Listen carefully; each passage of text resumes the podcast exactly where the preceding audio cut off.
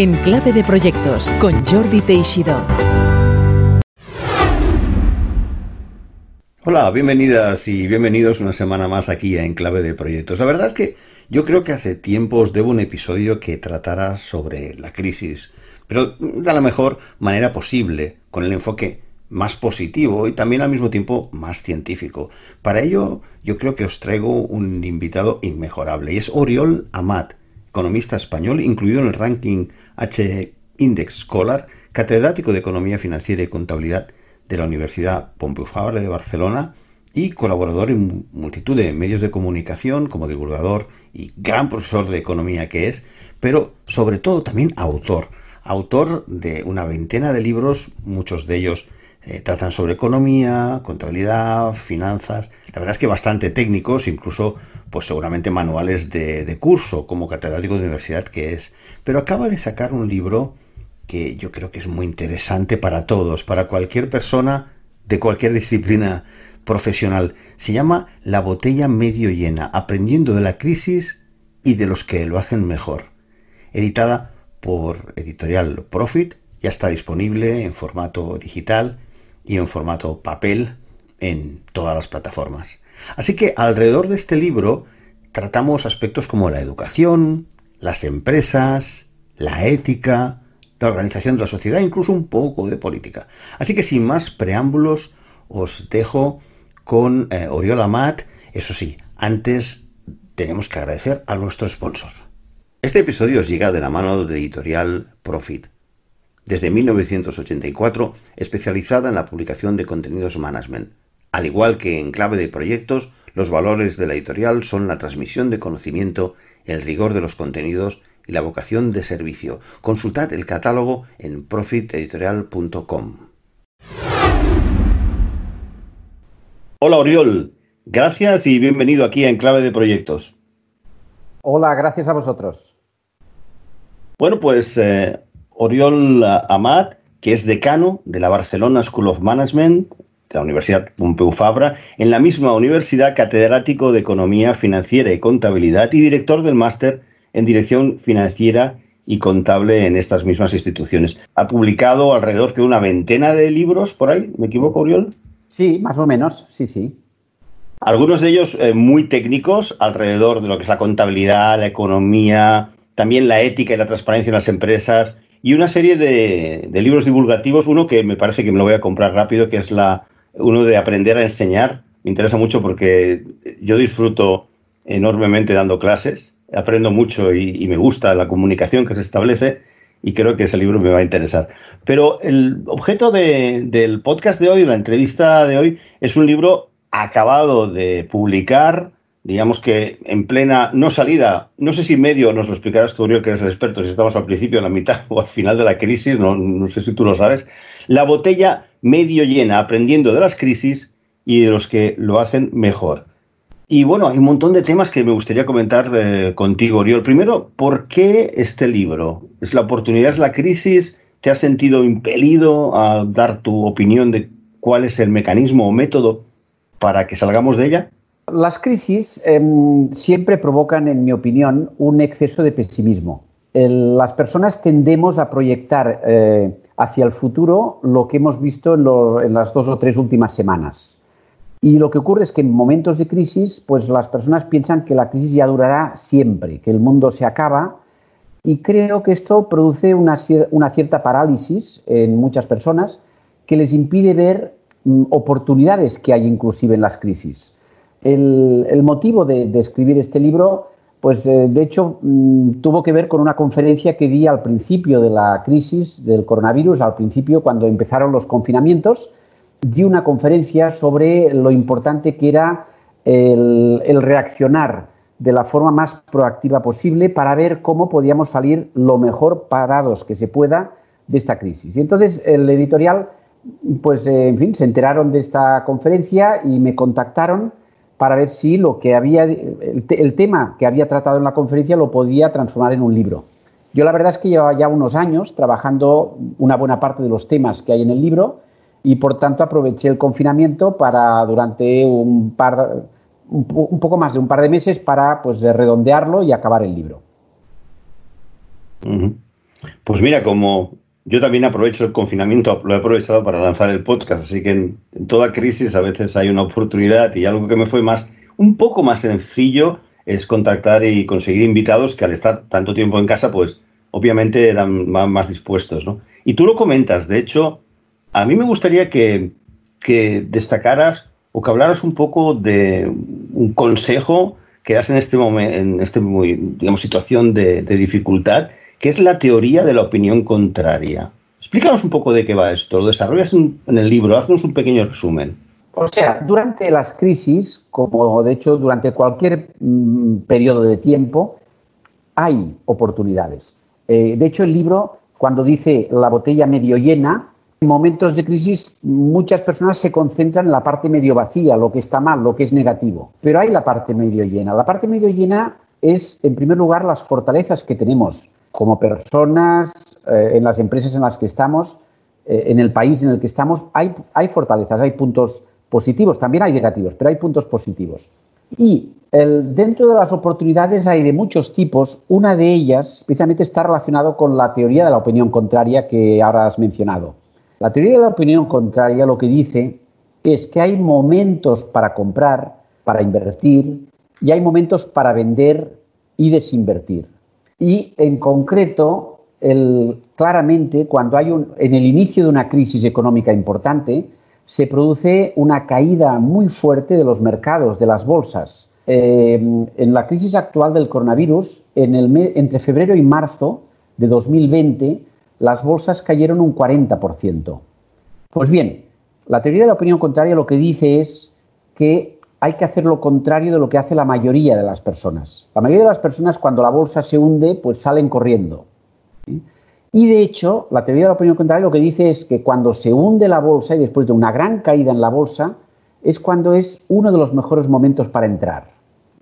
Yo recuerdo a mediados del mes de marzo, cuando la bolsa había caído un 40%, escribí un artículo en el periódico hablando de la teoría de la opinión contraria y diciendo que había una señal clara para entrar para aquellas personas o empresas que tuviesen unos ahorros, un dinero que no necesitan a largo plazo y que por tanto lo pueden invertir, pues decía, ahora hay una clara señal de compra y en mi opinión, antes de pues de unos meses o de dos, tres, cuatro años, esa caída del 40% pues se recuperaría. Y en este caso, pues se ha, demostrado una vez más lo correcto que es la teoría de la opinión contraria porque ahora estamos en el, a mediados de julio del 2020. Pues bien, a mediados de julio de 2020, eh, la bolsa, esa caída que había hecho del 40%, pues desde el momento en que llegó a, mínimos, estoy hablando, por ejemplo, del Eurostock, es decir, del índice de, las mayores empresas cotizadas europeas, pues esa caída del 40%, una persona que, que hubiese entrado en bolsa, hubiese hecho inversiones a mediados de marzo, ahora ya habría incrementado su inversión, el valor de su inversión, en más de un 40%. ¿eh? Y esto es lo que nos dice la teoría de la opinión contraria. Para ponerlo con una, frase muy conocida, dice que hay que, los inversores, las personas que invierten, han de comprar con los cañones y vender con los violines. Comprar con los cañones es cuando pues, la bolsa se hunde, los mercados se hunden, esos son los momentos de compra. Y los momentos de venta es con los violines. Los momentos de venta, por ejemplo, era el año 2006, 2007, cuando estábamos a punto de que se produjese la burbuja inmobiliaria y que pinchase esa burbuja inmobiliaria en la crisis de 2008. Pues esto es lo que nos dice la teoría de la opinión contraria. La teoría de la opinión contraria también la usan mucho empresas. Claro, el problema es que esto lo pueden hacer las empresas que tienen o las personas que tienen pues dinero para poderlo hacer.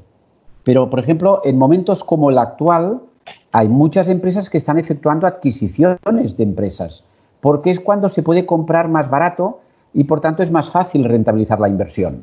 Esto es, en síntesis, lo que es la teoría de la opinión contraria.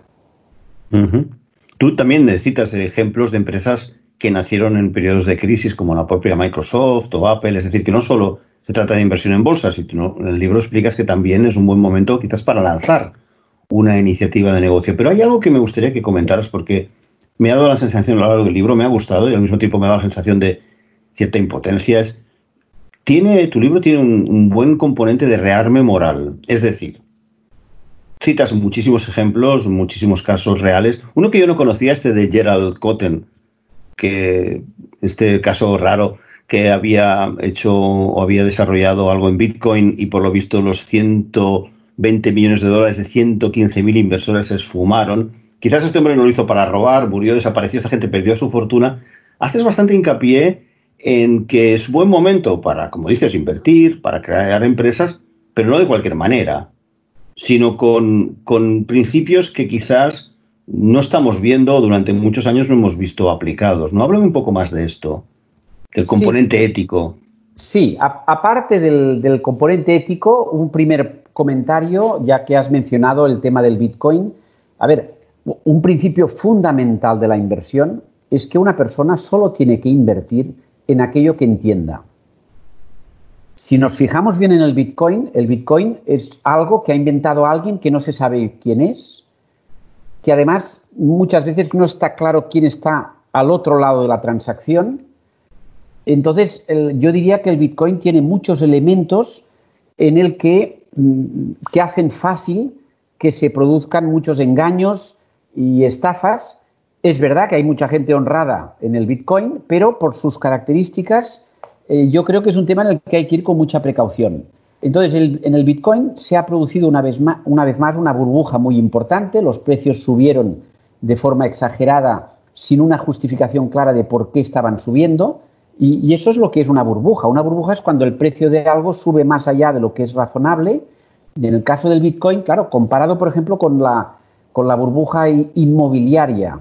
En la burbuja inmobiliaria, una persona cuando compra un inmueble, una vivienda, pues sabe quién está al otro lado, quién es la persona que vende, sabe, está comprando algo tangible. El problema del Bitcoin es que en muchos casos no se sabe quién está al otro lado. Por tanto, esto es una parte del tema. Y otra parte del tema es en el, Bitcoin mm, y también en otras inversiones el componente ético. recordemos lo que es la ética. La ética es lo que nos dice lo que está bien y lo que está mal cuando se invierte o cuando se toman decisiones en el mundo de la empresa o en la vida, lo que es muy importante también eh, tener en cuenta la dimensión ética. Esto que estamos haciendo, esto en lo que estamos invirtiendo, ¿es ético? Es decir, cuadra con lo que entendemos que está bien. Y por tanto, este es otro tema. En el libro hablo pues mucho de, la ética, de los conflictos éticos. Entonces, hablo también de cómo mm, decidir ante un dilema ético. ¿eh? Un, dilema ético es cuando tienes que tomar una decisión y no estás seguro si esto está bien, está mal. Pues en el libro recuerdo un poco un método que es muy simple para ver cómo decidimos ante un dilema ético. Y, es responder varias preguntas. La primera es, cuando nos plantean hacer algo, ¿eh? para saber si hemos de hacerlo o no, la primera pregunta que nos podríamos hacer es, ¿esto que nos plantean suena bien? La primera reacción es, eh, ¿nos suena bien? Si creemos que suena bien, pues seguimos adelante. Pero la segunda pregunta que nos haríamos es, ¿esto que nos están planteando es legal? Si creemos que es legal, pues seguimos adelante. Pero luego viene otra pregunta, que es, ¿esto que nos están planteando está de acuerdo con la, normativa que tenemos, el código ético que tenemos en la empresa? Si creemos que sí, ya hacemos la última pregunta. Y la última pregunta es, ¿esto que nos están planteando, si leyésemos la noticia por Internet o, en una red social o en un periódico que dijesen que nosotros hemos hecho eso, ¿estaríamos satisfechos o satisfechas de oír esa, de leer esa información? Si creemos que sí, pues entonces hemos de hacer, eh, hemos de proceder y actuar con, en lo que nos estamos planteando. Pongo un ejemplo. ¿eh? Supongamos la persona que un proveedor le hace un regalo que vale pues 300 eh, euros. ¿Hemos de aceptar ese regalo? A lo mejor alguien diría, bueno, pues sí. Lo segundo es, ¿es legal? Posiblemente lo es. Pero la tercera pregunta es, ¿está de acuerdo con las normas de la empresa? En muchas empresas pone, eh, está escrito muy claramente pues que no se pueden aceptar regalos de proveedores o que no se pueden aceptar regalos de más de 50 euros, por ejemplo, y por tanto ahí ya diríamos, pues no, no hacemos eso. Sí, el, tema además que he visto a lo largo del libro es una serie de, consejos en todos los órdenes porque tocas la educación, la empresa, las inversiones. Hay un aspecto, especialmente en los primeros capítulos, que, te digo, me produce un poco a veces esa impotencia que te he dicho antes, ¿no? recuperar la confianza en los líderes. Es un capítulo sobre los políticos. No estamos viendo, al menos, claro, es opinable.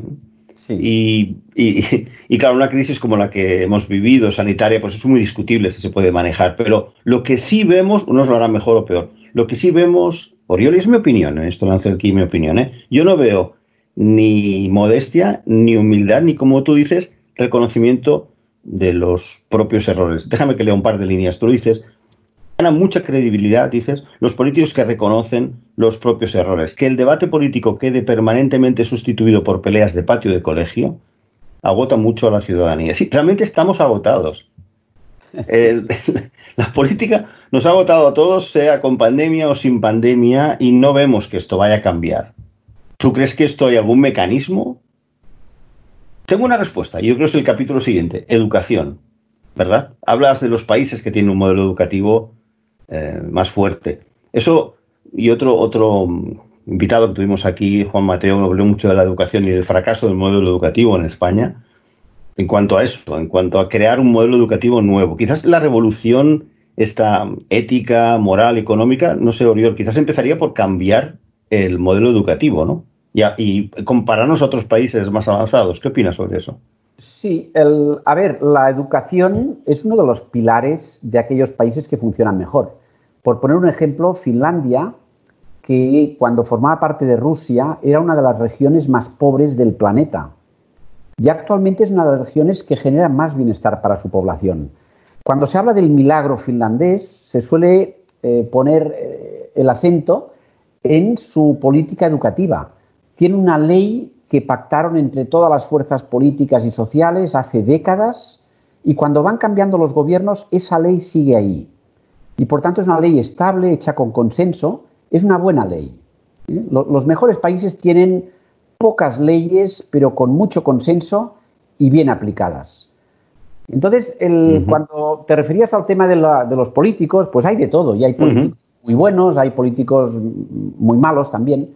El, creo que es verdad que los políticos ganarían mucha credibilidad cuando un, opositor, un líder opositor o un partido opositor hace algo que está bien, pues reconocerlo. Yo creo que un político que hiciera esto, que no se hace nunca, un político que hiciera esto ganaría mucha credibilidad entre la población, porque significa que la población podría creer a esa persona.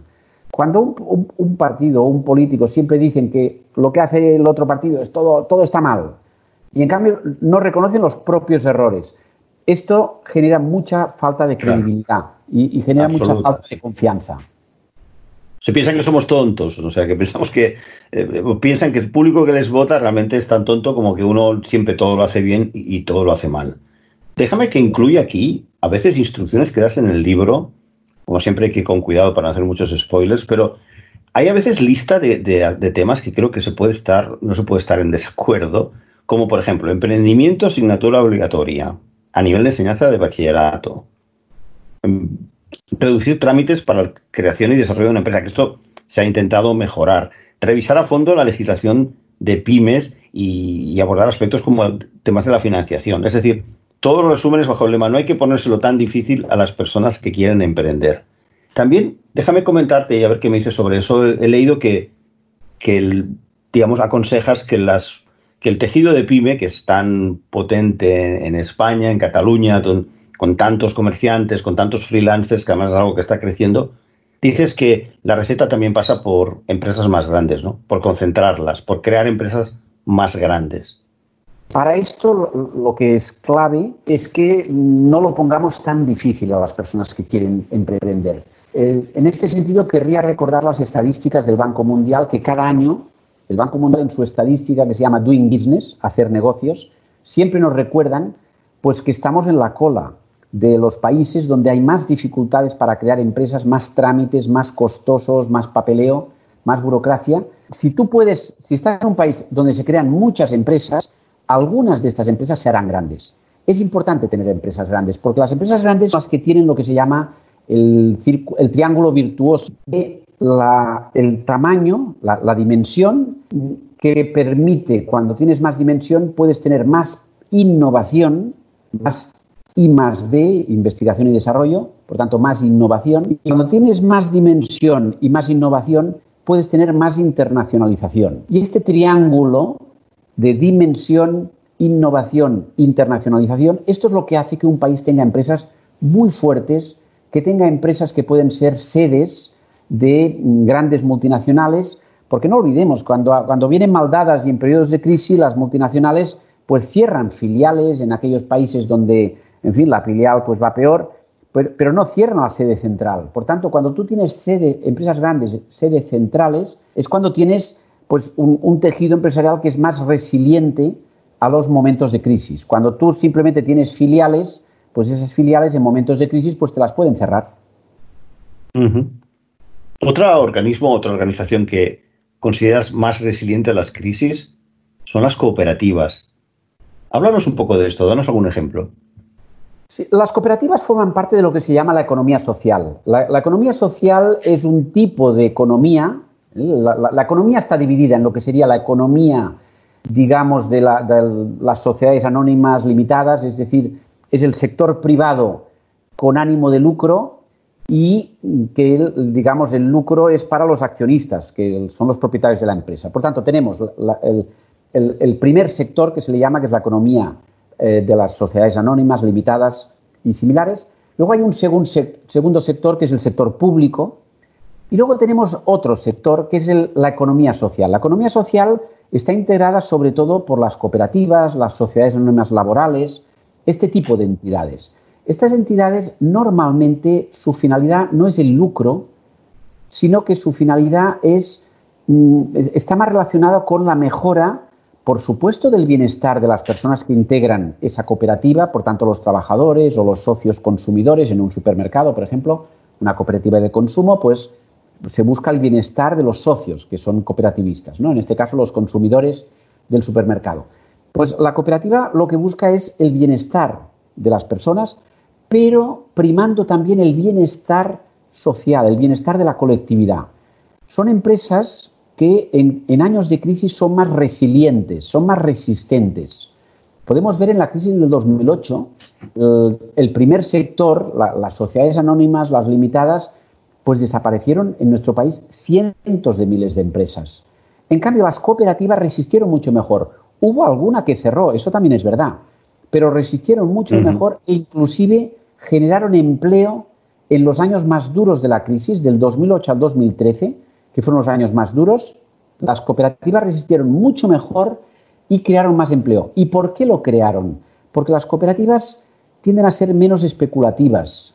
Hay muchas empresas que cerraron en la crisis del 2008, que cerraron porque en los años anteriores fueron muy arriesgadas, fueron muy especulativas. Las, cooperativas arriesgan menos, especulan menos y por tanto tienen políticas de inversión más prudentes que esto en años de recesión pues permite sobrevivir mejor.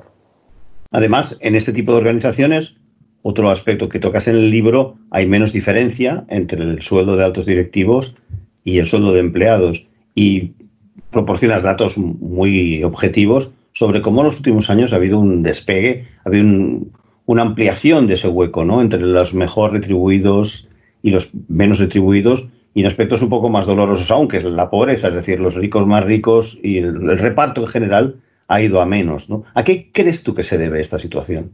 De cierta injusticia o de cierta eh, inhumanidad, ¿no?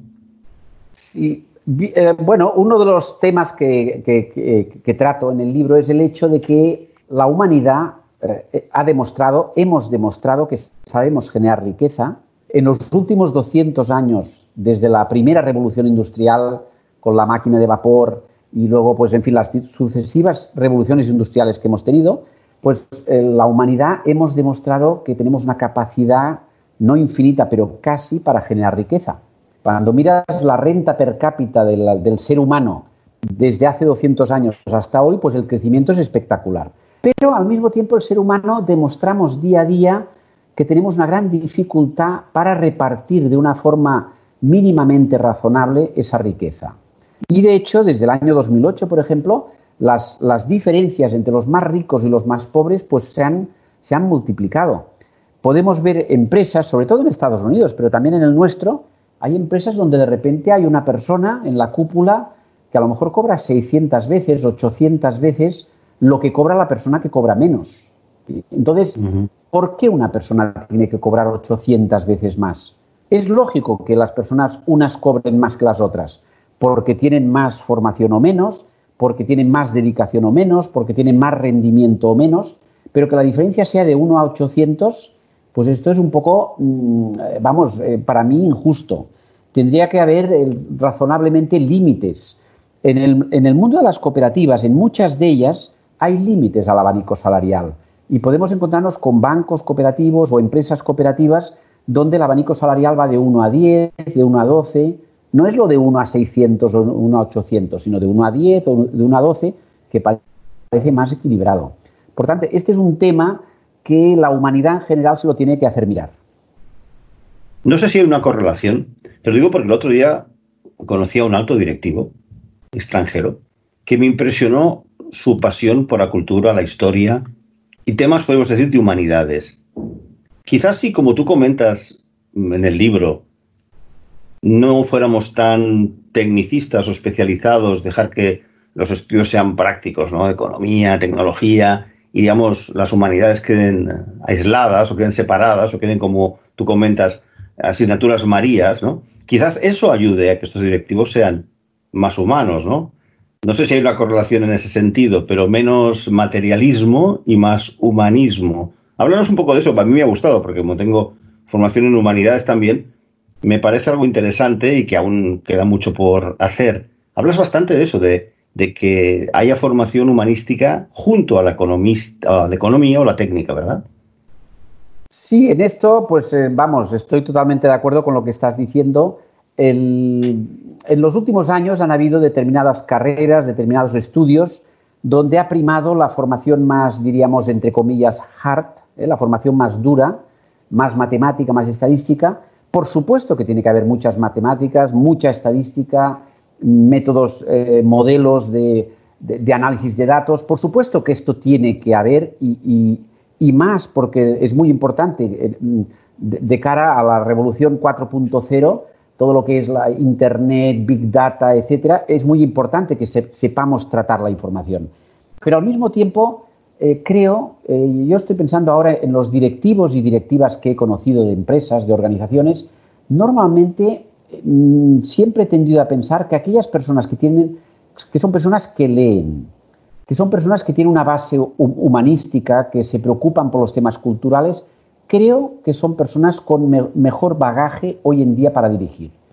Y entonces, en este tema, la buena noticia es que cuando hablamos de humanidades y también de, preocupación por la sostenibilidad, por la ética, por estos temas, la buena noticia es que yo recuerdo, un poco antes del año 2008, en la universidad hicimos un estudio para ver qué parte de la población, por ejemplo, tomaba decisiones de compra, de consumo, de inversión, pensando en temas de humanismo, de sostenibilidad, de ética, de cultura, y esto preocupaba antes del año 2008 al 10% de la población.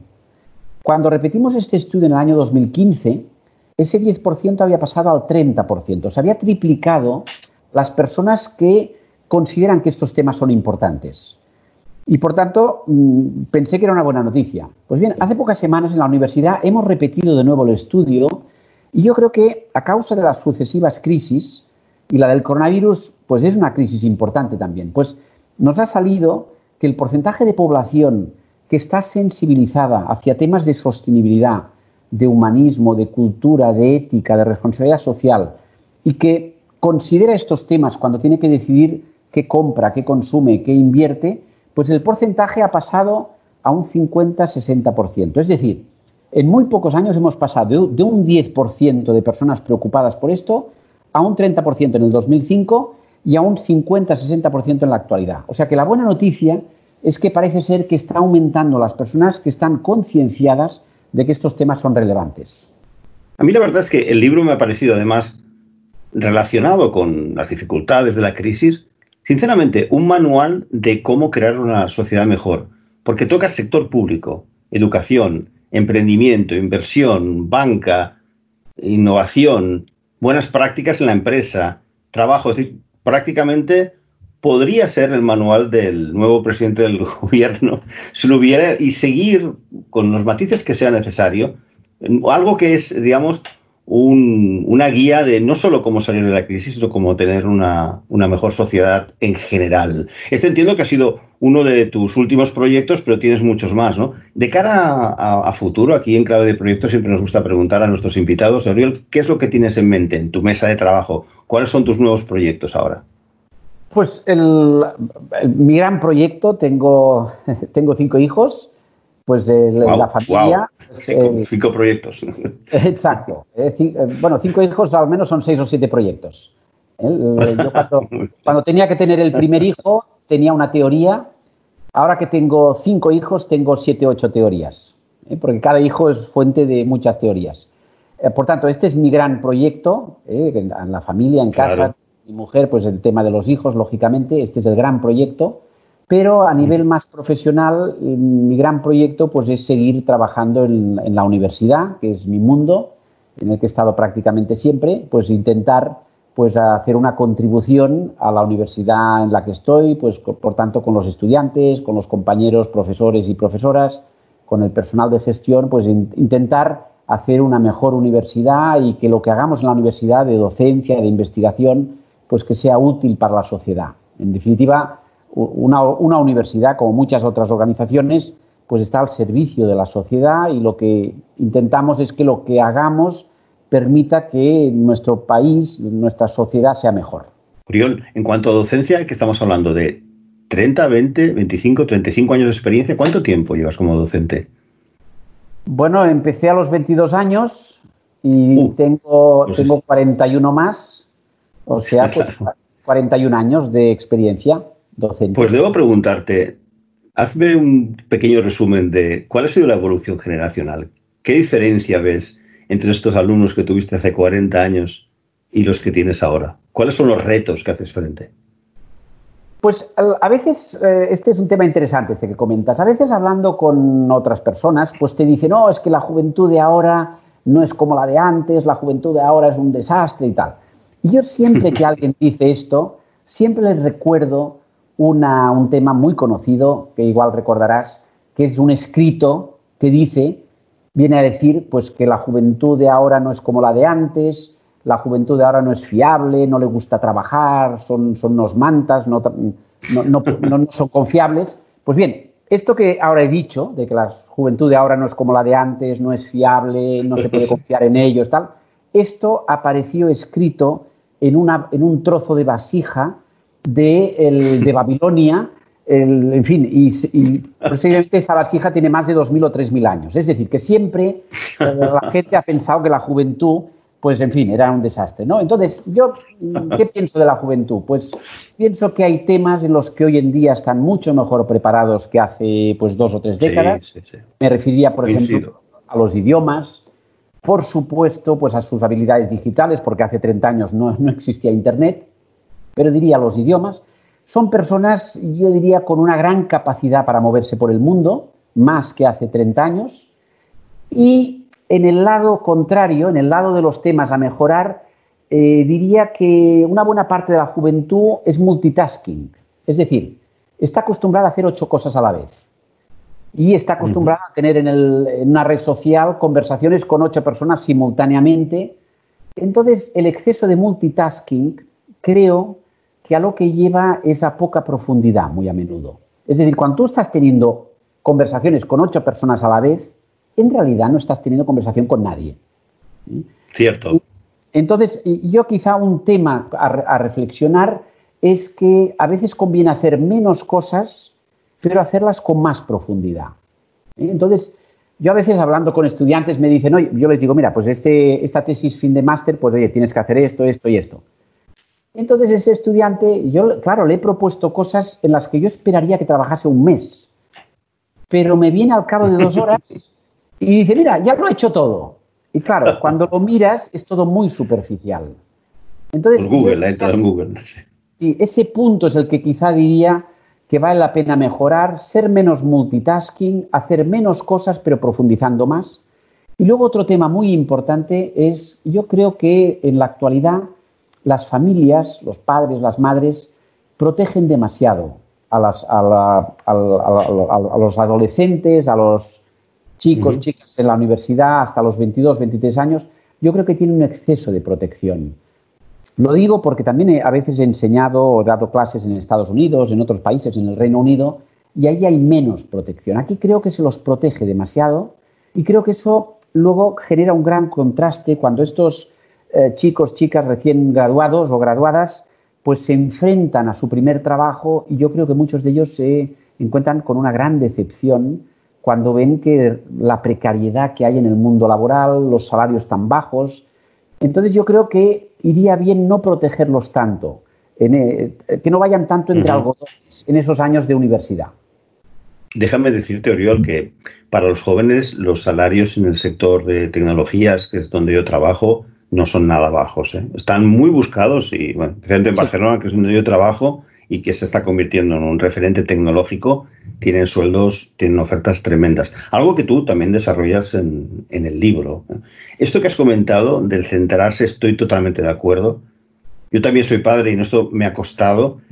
Eh, siempre he apostado mucho por algo tan analógico como es pillar un libro y dedicarle horas a leer el libro, incluso en papel si quieres o en ebook, pero leer el libro solamente, ¿no? Es decir, tu libro y muchos otros libros de interés que hay, ¿no? Y recuerdo algo que quizás te gustará saber, un actor muy famoso que debes conocer se llama Will Smith, este actor de color que ha hecho muchísimas películas, una estrella de Hollywood.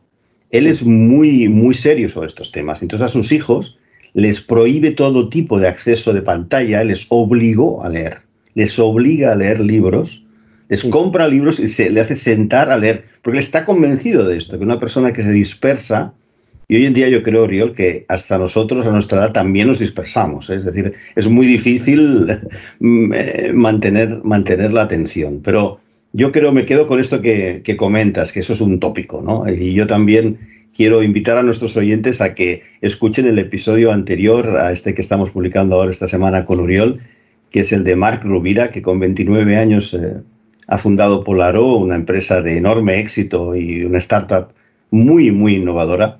Y era muy gracioso chico porque cuando le dije que leyera su currículum se pasó un rato largo leyéndolo. Yo decía, pero si tienes 29 años tienes más currículum que yo. O sea que realmente son de una, de una actividad incesante, ¿no? Em, pero como dices, para nada es absolutamente falso porque son, como a Mark y muchos otros jóvenes, eh, personas realmente admirar, ¿eh? admirar realmente. Bueno, eh, Oriol, ha sido un gran honor eh, tenerte aquí con nosotros hablando de tu libro recién eh, publicado, La botella medio llena, aprendiendo de la crisis y de los que lo hacen mejor, de editorial Profit.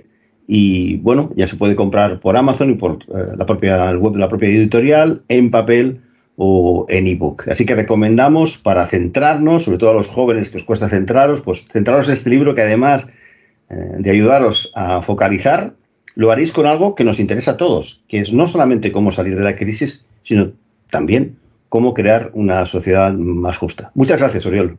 Muchas gracias, ha sido un placer y encantado de estar eh, con vosotros.